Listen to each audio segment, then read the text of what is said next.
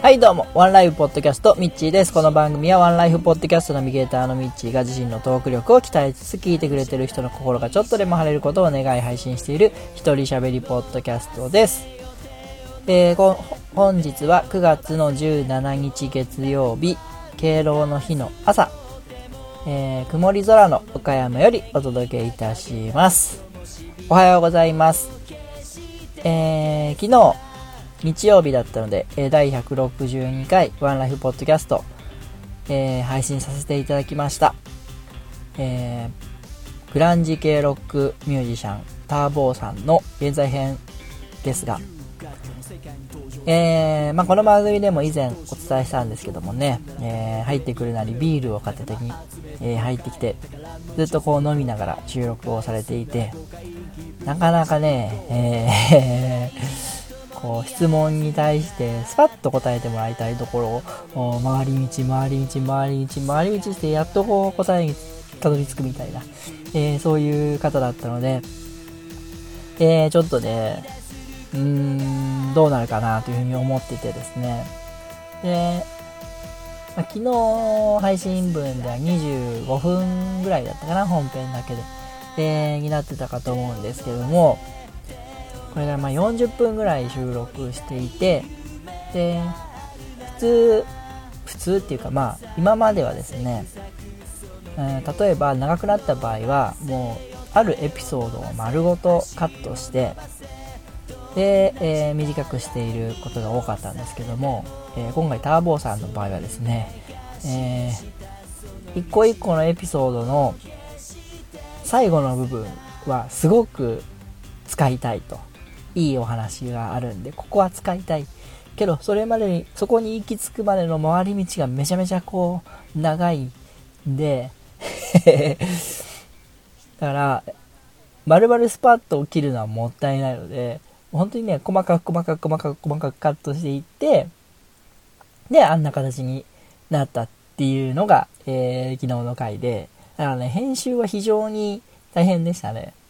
ただ、まあ、聞いていただいて皆さんがどう思われたかはわかんないですけども、個人的にはすごい、なんかいい回になったなというふうに思ってますね。はい。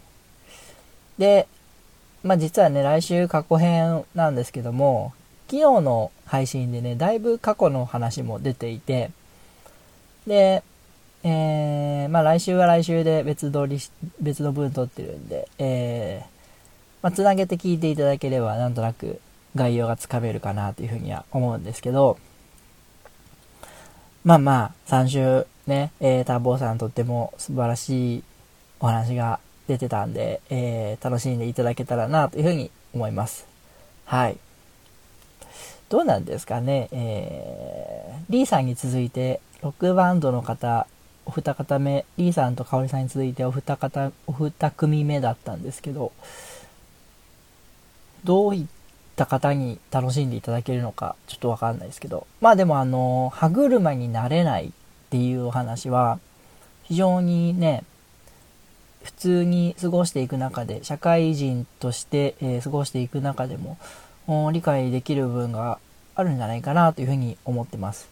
で、僕も同じくですね、えー、まあ、バンドができないんですっていう話で、えー、一緒に盛り上がったんですけども、なんかね、やっぱ人とのコミュニケーションとか、えー、人付き合いとかが苦手な人がどうやってそれを克服していったかとか、うーんどういう経緯で今、現状ね、バンドをするには自分は向いてないと言いつつも、でもやっぱバンドをまた立ち上げようとしているっていう部分っていうのが、えー、ちょっと知れるんじゃないかなというふうには思いました。で、えー、実はですね、その、さっき言ったように、細かく細かくカットしていったんですけども、やっぱどうしてもね、丸々カットしてせざるを得ない部分というか えー、ここはいい話だったんだけども、えー、ちょっともう時間的に切るしかねえなって言って切った部分がありまして、それをこの番組で配信しようと思います。なんで、この後ですね、えー、その、泣く泣くカットした部分を配信、つなげて配信しようと思うんですけども、うーん、ちょっと長々しいんで、まとめて言っとくとですね、えー、要は、歯車になれなかったターボーさんが、今現在バンドをしているのは、まあ、バンドとしてうまくやっていくために、こういう部分が、えー、あったからなんだっていう話をされてるんですけども、結論を言うとですね、非常にまあ自分が尊敬している全国ツアーもされているような、えー、すごい、えー、仲間の方が、あの一緒にやろうって言って、え招き入れてくれたと。で、その時に、えー、まあ、ターボさんのこともよく知っていて、今まで一緒に、まあ、何回か、え、ライブしたりしてたんで、知っていて、で、もうターボだから、お前はこんな、そういう、そういうやつだからっていうので、なんかこう、まるっと受け入れてもらえたっていうのが大きかったっていう話をされてるんですよね。で、それって本当大事だなっていうか、うーん、自分の、もう自分のあるがままでいられる場所というか、まあ、居場所というか、えー、受け入れてくれる存在であったりとか、仲間であったりとか、そういうのが、なんかこうね、えー、自分は合わないんじゃないかとか、えー、一人ぼっちで孤独感を感じているような人にとっては、なんかその、すごい勇気になったり、力強くなったりすることなんだなというのを感じるエピソードでした。で、それが、例えばまあ奥さんであったりとか、家族であったりとか、親友仲間であったりとか、えー、ね、バンドメンバーみたいな形かもしれないですけど、そういう人が一人でもいるだけで、なんかやっぱね、強くなれるというか、あの、自己肯定感って言うんだと思うんですけども、が高まるんじゃないかなということでですね、非常にいい話だったんですけども、時間の都合上どうしてもカットしてしまったんで、えー、ここからはですね、その昨日、えー、カットした部分をつなげて配信していきたいと思います。えー、じゃあちょっとその前にですね、ハッシュタグワンライブをちょろっと、えー、紹介していきます。はい、アマンさんです。えー、結論はバカとハサミは使いよう、SNS も同様ですというふうにいただきました。えー、これは9月10日、脱 SNS 疲れ友達不要論というのにいただいたコメントです。えー、この回は結構ね、いろんな方から反響をいただいたかなと思うんですけども、そうですね、SNS っていうのはもう一つのコミュニケーションツールですから、まあその道具に使われるようになったらおしまいっていうことでしょうかね。うーん、まあ、すごく、うーん、なんて言うんだろう。気持ちを楽に付き合っていけばいいんじゃないかなと、もう嫌なら、ちょっと距離を置いてみるみたいな、そういうのも、えー、大事なんじゃないかなというふうに思いました。アマンさんありがとうございます。次、イキーさんです。えー、友達不要論拝聴昔から一人趣味が多かったので、形は違えど、読書の時間に当てるって部分は大いに納得しました。昔から仲いい人を友達と呼ぶのが苦手でした。ただ、趣味によって遊ぶ相手や付き合う人たちがいるので満足。本音を垂れ流せるのは家族と最愛の妻で十分。SNS はツールといただいてます。はい、ありがとうございます。えー、まあ、多分、友達って呼ぶ範囲が違うだけで、えー、僕なんかはもう本当に趣味によって遊ぶ相手いろんな人を含めて僕は友達って呼んでるんで 友達、あ、でもそうか、一人趣味が多かったのか。難しいとこですね。まあでも、えー、最後の本音を垂れ流せるのは家族と最愛の妻で十分っていう、本当イギーさん奥さんのことが大好きな、大好き、大チュキなんで この部分が伝わってくる、えー、コメントでした。ありがとうございました。それから、えー、ガンダルフさんです。SNS 疲れ、私も周期的にありますね、というふうにいただきました。うん、やっぱり SNS 疲れって言葉があるぐらいですから、結構いろんな人が、えー、そういうのを感じてるんじゃないかなというふうに思います。で、そういう時は本当に距離をとってですね、もっと気楽な感じで、えー、本当ツールなんで、えー、こう、気楽に付き合っていければいいのかなというふうに思います。えーアマンさんが多分ね、ポッドキャストのコメントで、義務感にならないようにつき、えー聞いてますっていう風にあったんですけども、本当それ大事だなという風に思うんで、えーね、好きで聞いてるものがだんだん義務感になってきて、えーちょっと嫌な思いをしながらもずっと聞いてるみたいな、そういうことも多いと思うんでね、えーまあ、ポッドキャストに限らずなんですけども、えーそういうのはやめていきたいなと、え僕も思いました。はい、えーガンダルさん。ガンダルさんはですね、えこの回以外にもずっとあの、え今日聞いたポッドキャストの中にワンライブ入れていただいてるんで、本当にありがとうございます。え今後もよろしくお願いします。はい、えーということですね、えー本日はこんな感じで終わっていきます。えー先ほど言いましたように、この後、えー昨日カットした部分を、えーつなげて配信します。ぜひ最後までお聴きください。それではお相手はミッチーでした。あたし天気になーれ。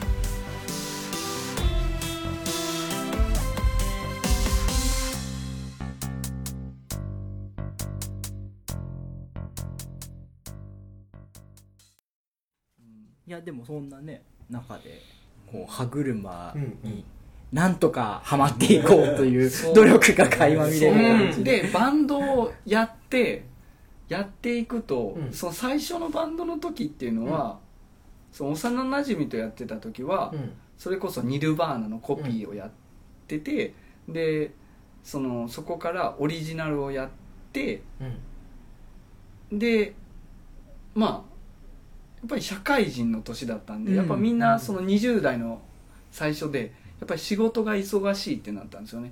で仕事にみんな取り組み始めちゃって、なかなかできないって、うん。でも自分はやっぱり仕事にもやっぱ取り組めないしう、ん。ね、ちゃんと、まあ、まだ自分は学生だったんで肩書きは行ってなかったけど。うん。